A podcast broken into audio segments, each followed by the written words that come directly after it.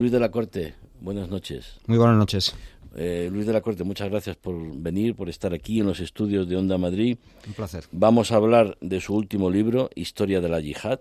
Pero antes, ¿España está segura? Eh, escribe usted la tercera de ABC. ¿Llegan o no llegan los presupuestos para cumplir la estrategia de seguridad nacional?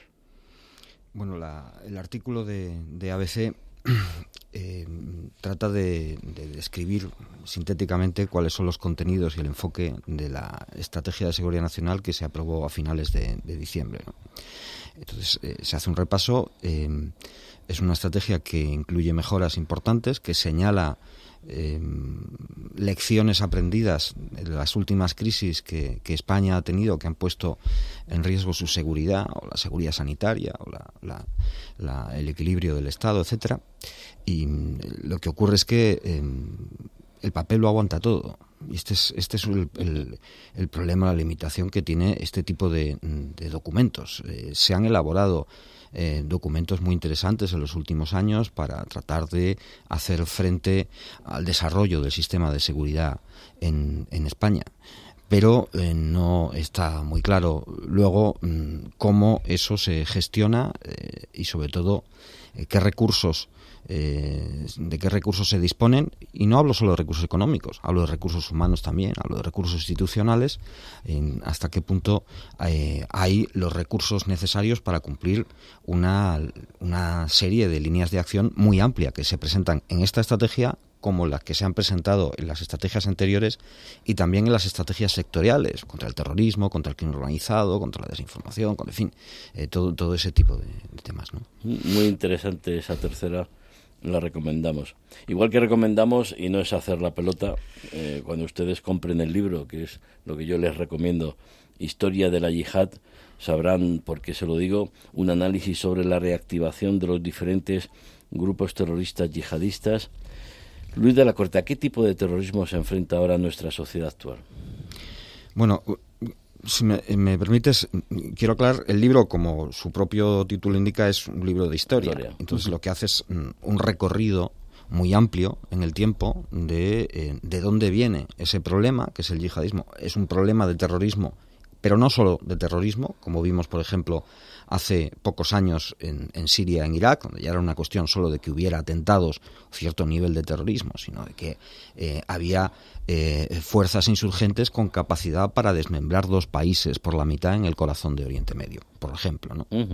Eh, lo que hace el libro es hacer un recorrido histórico del proceso que hace posible esto. La situación actual es una situación a la que se hace referencia en el libro, en el epílogo, porque en realidad eh, el libro, el grueso del, libro se centra en el desarrollo del yihadismo hasta los atentados del 11 de septiembre de 2001, del que se cumplieron 20 años, eh, se cumplió el, el, 20 aniversario en, el pasado septiembre, y además coincidió, también con referencia allí, con la retirada de eh, Afganistán en una intervención que, que fue eh, motivada por, por, los atentados del 11S. Lo que yo hago ahí es, mm, de forma muy, de forma muy breve, em, describir qué pasó después. Hasta, hasta el momento presente. Y lo que ocurre en el momento presente es que em, hoy día, a nivel mundial, a escala mundial, em, aunque la organización que promovió los atentados del 11 de septiembre eh, y incitó a la, a, la, a la, proliferación de actividad terrorista en, todo el mundo, Al-Qaeda, está evidentemente muy degradada desde hace años, eh, y aunque el Estado Islámico que llegó a eh, establecer un califato y un protoestado en Siria e Irak, como he mencionado antes, también mm, perdieron su poder territorial, sin embargo tenemos una situación en la que hay más militantes yihadistas en el mundo ahora que los que había en 2001. Yo creo que ese dato es suficientemente eh, esclarecedor de que, aunque hay otros muchos problemas en el mundo, lo estamos viendo estos días, eh, con capacidad de desestabilización, eh, este no ha desaparecido ni mucho menos. ¿Hasta qué punto las nuevas tecnologías o las redes sociales, Internet, beneficia a los terroristas para poder captar eh, gente más o menos joven, gente más o menos adoctrinada o gente más o menos violenta Eh, que es un poco lo que comentaba, la diferencia que puede haber entre eh, la situación del terrorismo de hace unos años con la que tenemos ahora. Hmm. Bueno, la, tecnología, sobre todo las tecnologías de la información y la comunicación, el desarrollo de las redes sociales, efectivamente han tenido un protagonismo eh, importante en los últimos años en la evolución, en la evolución del fenómeno. Lo que ocurre es que los individuos que se han ido vinculando a este movimiento en los últimos años, pues son individuos de su tiempo igual que nosotros utilizamos las redes sociales para todo tipo de, actividades de, comunicación y de relación, incluso de influencia, pues ellos lo han utilizado. ¿Lo ha potenciado? Lo ha cambiado. Lo digo porque ha, dado, ha tenido ventajas, pero también ha tenido inconvenientes para el yihadismo. Un dato, muchas de las operaciones, prácticamente eh, más del 50% de las operaciones que en un país como España, en cualquier otro país europeo, han llevado a cabo las fuerzas policiales y los servicios de inteligencia para desmantelar estructuras yihadistas en nuestros, en nuestros países, se han beneficiado de la presencia de esos individuos en, las, en, las, redes, en las redes sociales. ¿Hasta qué punto mm, el Estado Islámico, el Daesh, yo prefiero hmm. llamarle Daesh, o el Estado Islámico, el ISIS, es una amenaza para Afganistán ahora mismo. Hemos, lo hemos visto la salida de las tropas internacionales de Afganistán, una decisión tomada hace mucho tiempo, hmm. pero que se ha ejecutado ahora. Los últimos días fueron un caos en el aeropuerto, etcétera, pero ahora mismo vemos como eh, el Daesh está cometiendo atentados ¿Es una amenaza para Afganistán? ¿Puede hacerse el Daesh con el control del país o no tienen capacidad para eso? De momento no, no hay posibilidad que se hagan con el control del país, pero sí tienen capacidad para mm, desestabilizar eh, y eh, para hacer bastante, bastante daños y complicar, generar una tensión que distraiga al, nuevo gobierno, al, al segundo emirato talibán, de otro tipo de tareas que, como actuar frente a la crisis humanitaria que en la que está inmersa el, país eh, y eh, reestructurar las instituciones. Em, el temor de muchos analistas en relación al Daesh y su presencia en, en, Afganistán es que pueda atraer voluntarios extranjeros a combatir a sus filas como hizo en Siria, en, en Siria e Irak y que eh, em, elementos descontentos de los talibán puedan desertar e, e, e, integrarse en el Estado Islámico, lo cual lo redimensionaría. Entonces tendríamos que hablar en otros términos del problema, porque sería más grande.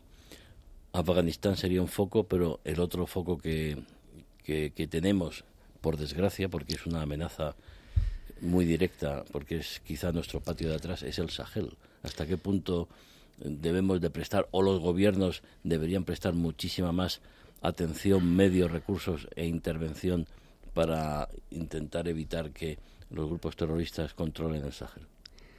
Bueno, si hay algo en lo que están de acuerdo todos los analistas internacionales que, siguen la dinámica del, extremismo yihadista en todo el mundo, es que hoy por hoy el epicentro de la yihad está en África en distintas regiones de África y el Sahel es una de ellas y, probablemente la más importante. No la única importante, pero sí la más importante. Lo que hemos visto en los últimos años es un incremento espectacular del nivel de, actividad terrorista promovida por estos grupos, presencia de mm, dos de las más importantes filiales de Al-Qaeda, por un lado, de Daesh, de Daesh por el otro, y una extensión de país en país más allá del propio ámbito del Sahel en colaboración con grupos de África Occidental, etcétera. Es una situación complicadísima. La Unión Europea está haciendo un, un, esfuerzo importante. Francia, España, muchos países están haciendo un esfuerzo importante, pero no están dando los resultados eh,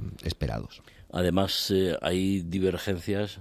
Francia se retira parece que hay presencia de mercenarios Wagner de la, esta compañía rusa. Ah. Todo eso está intoxicando lo que debería ser una estrategia común para evitar que los terroristas, aparte de los estados fallidos, etcétera, etcétera, que es fundamental para evitar que los terroristas puedan controlar esa zona. Sí, sí, lo que hemos visto desde, desde la intervención en 2012 para, para parar la movilización yihadista en, en, en Malí, em, hacia la capital, hacia el sur, en Bamako. Lo que hemos visto desde entonces, que es cuando se inicia la operación francesa, bueno, francesa, la, operación internacional, pero básicamente promovida y, protagonizada fundamentalmente con Francia, con apoyo del resto de los aliados, España incluida, lo que hemos visto es que la situación se ha ido complejizando y complicando eh, cada vez más y se ha, se ha mantenido la, un alto nivel de, inestabilidad en el país. Ha habido golpes de Estado en Malí, eh, em, hay una, ha habido un golpe de Estado hace unos días en Burkina Faso que no es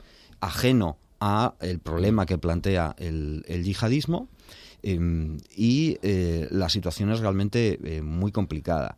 Claro, eso, aunque he mencionado que la Unión Europea está involucrada en ello, evidentemente no todos los países de la Unión Europea le dan el mismo peso al problema del, Sahel, y menos ahora con la crisis que tenemos en, en el este de Europa. ¿no?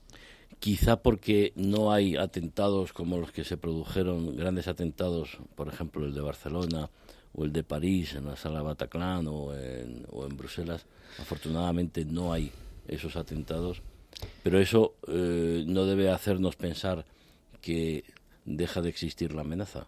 Pues, eh, mira Javier, yo en, el, en el, una de las cosas que, que, que pretendía mostrar en el libro, al hacer un recorrido de, la, evolución del yihadismo a lo largo de la historia, era eh, señalar que, mm, no, lo digo explícitamente en el libro, pero lo, lo planteo ahora, ha sido un error occidental entender el problema del yihadismo solo como un problema de terrorismo y solo como un problema de terrorismo en Occidente.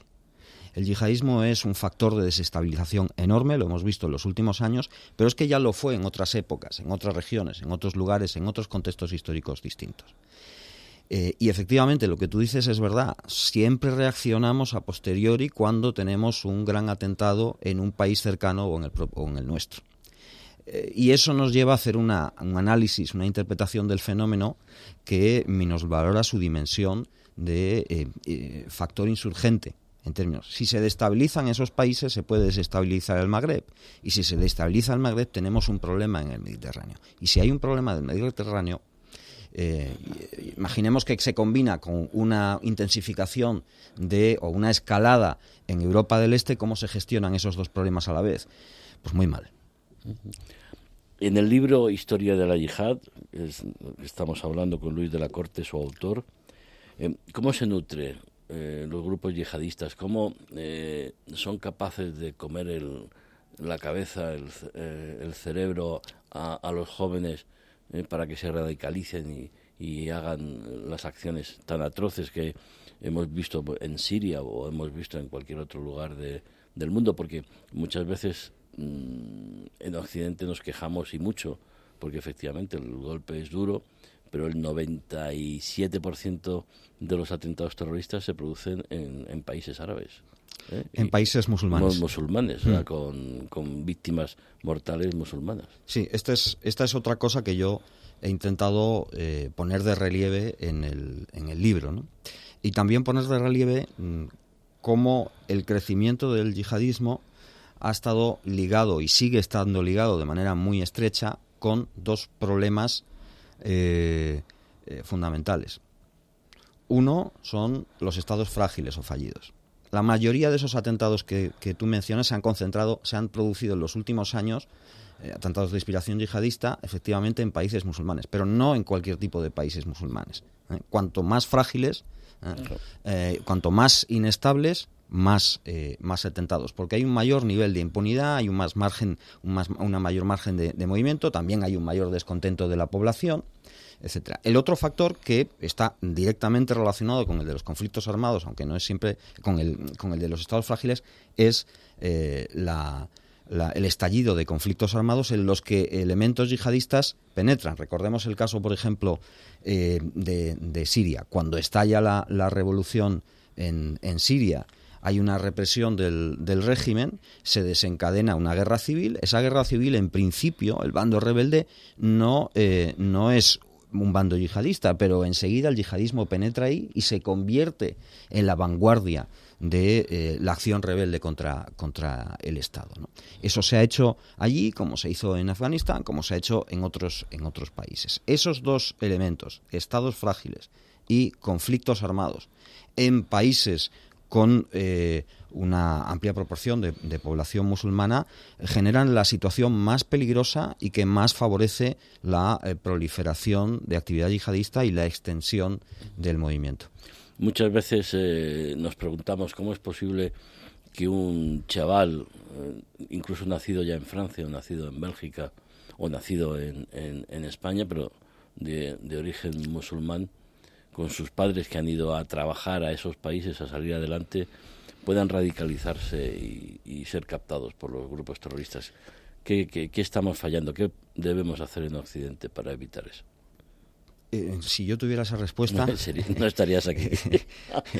Eh, esa es la esa es la pregunta clave. Eh, en los últimos años se ha prestado muchísima atención ha sido el, el, aspecto fundamental que más ha preocupado tanto a académicos como a profesionales el proceso de radicalización cómo se produce. Lo que sabemos es un proceso que no se da de la misma manera en, en, dos personas se dan muchas pero en cada una tiene tiene matices. Lo que hay claro lo que está claro es que hay algún factor en la trayectoria vital de las personas que genera una situación de insatisfacción y de descontento y eh, entran en contacto con individuos que ya están en la órbita ideológica de esta forma de extremismo. Si hubieran entrado en contacto con otra forma de extremismo, pues a lo mejor se hubieran abrazado allí. Pero el yihadismo ha tenido muy claro eh, la importancia de hacer proselitismo, de manipular la propaganda. Han sido muy efectivos, son muy efectivos en, ello y han sabido llegar a... Eh, eh, activar, digamos, la ilusión. Parece eh, tremendo hablar de ilusión eh, pensando en las consecuencias que esto tiene, pero la ilusión de tener un proyecto de vida, de colectivo, de defensa de una comunidad, etcétera, de mm, una mm, identidad y una defensa de, la comunidad, de la comunidad musulmana. Luego, cuando llegaban a Siria o llegaban a Irak y veían lo que tenían que hacer, sobre todo las mujeres, y cómo tenían que vivir, eh, la historia cambiaba radicalmente. Bueno, esto es, esto es uno de los detalles más, eh, más interesantes y más difíciles de explicar del asunto, porque sí, es verdad, por ejemplo, algunas mujeres llegaban, a mujeres y, hombres también, llegaban allí y efectivamente se daban cuenta que en cierta medida les habían engañado. Pero también había muchas personas, esto pasa como con las sectas, ¿no? que eh, eh, llegan, se, le ven que toda, todo es distinto de como se les había presentado y aún así se convencen más. Todavía tenemos personas que, mujeres que se vincularon, se casaron con mm, miembros del Estado Islámico, eh, de los que hoy están, por ejemplo, detenidos entre Siria e Irak, en los campos en, Siria, eh, en Irak, y siguen, siguen eh, diciendo, hay algunas españolas, diciendo que ellas nunca han hecho nada malo, que sus maridos no han hecho nada, y lo que lo único que hacen, y no van a cuestionar la religión, lo que, la, mala, la mala interpretación del Islam que difundieron estos, estos individuos. Historia de la yihad, un libro del profesor Luis de la Corte, tengo que comentar que esta entrevista la tenía que haber hecho nuestra compañera Alba Sanz, pero Alba hoy no, no ha podido estar con nosotros esta noche, pero hay que reconocer que, que, bueno que el interés de Alba por estos temas y sobre todo para con este libro. Luis de la Corte, han pasado unos días desde que hablamos sobre la crisis de Ucrania, hmm. una semana. ¿Alguna idea más o menos clara después de las negociaciones? Tu punto de vista ha cambiado algo, pues bueno, la gran pregunta es, ¿piensas si va a haber guerra o no va a haber guerra o si va a haber intervención militar o no? Mi impresión es que inicialmente el presidente Putin no, no tenía una intención real de, eh, de intervenir, de hacer entrar las, las tropas que, que ha concentrado en, el, en la frontera con, con Ucrania eh, sino utilizar eso como una palanca de, fuerza para, para, presionar en una posible negociación, sobre todo con OTAN, más que con, Unión, Europea. Esa, mi impresión es que inicialmente es así. Lo que pasa que eh, la situación ha evolucionado a un punto en el que Putin puede tener un problema de credibilidad si no hace algo gordo, por decirlo de manera gruesa, ¿eh? con, esas, con esas tropas. Eh, entonces, esta, esta situación probablemente eh, los estrategas rusos eh, están recalculando mm, los riesgos de manera más fina, viendo qué es lo que se les podría venir, pero encima. pero dar un paso atrás también plantearía un problema de imagen para, para, para Putin y para, y para su gobierno. Y hay otro punto que yo sí añadiría, y con esto termino. Estamos hablando de las negociaciones, del no que ha dado Estados Unidos, etc. Todo esto, ¿por qué lo sabemos? Porque Estados Unidos, Rusia lo dicen públicamente. Pero no sabemos todo lo que han hablado. No sabemos todo lo que. Y en, y en política internacional hay muchos pactos que jamás se reconocen en público. Entonces, a lo mejor, eh, probablemente lo que en el fondo Putin espera es que se le dé lo que pide, eh, estando eh, dispuesto a aceptar que nadie diga que se le ha dado lo que pida. No sé si me explico. Pero se puede pactar eh, que no se va a extender la OTAN a Ucrania y a otros países y decir que, sea, que, que se está justo a favor de lo contrario. O pactar que se pueda entrar porque la libertad y eso es lo que se está defendiendo, pero luego no vas a desplegar ni sistema de misiles ni sistemas que puedan ser considerados ofensivos o que puedan poner en, cuestión la seguridad de Rusia. Sí, es, es, probable que ese tipo, hay muchos ese tipo de, de, alternativas, de posibilidades, se esté planteando por, al menos en el ámbito de las, de las conversaciones reales, no de lo que trasciende porque interesa que trascienda a los medios de comunicación sobre esas conversaciones. El relato que, que se llama ahora tan, tan moderno.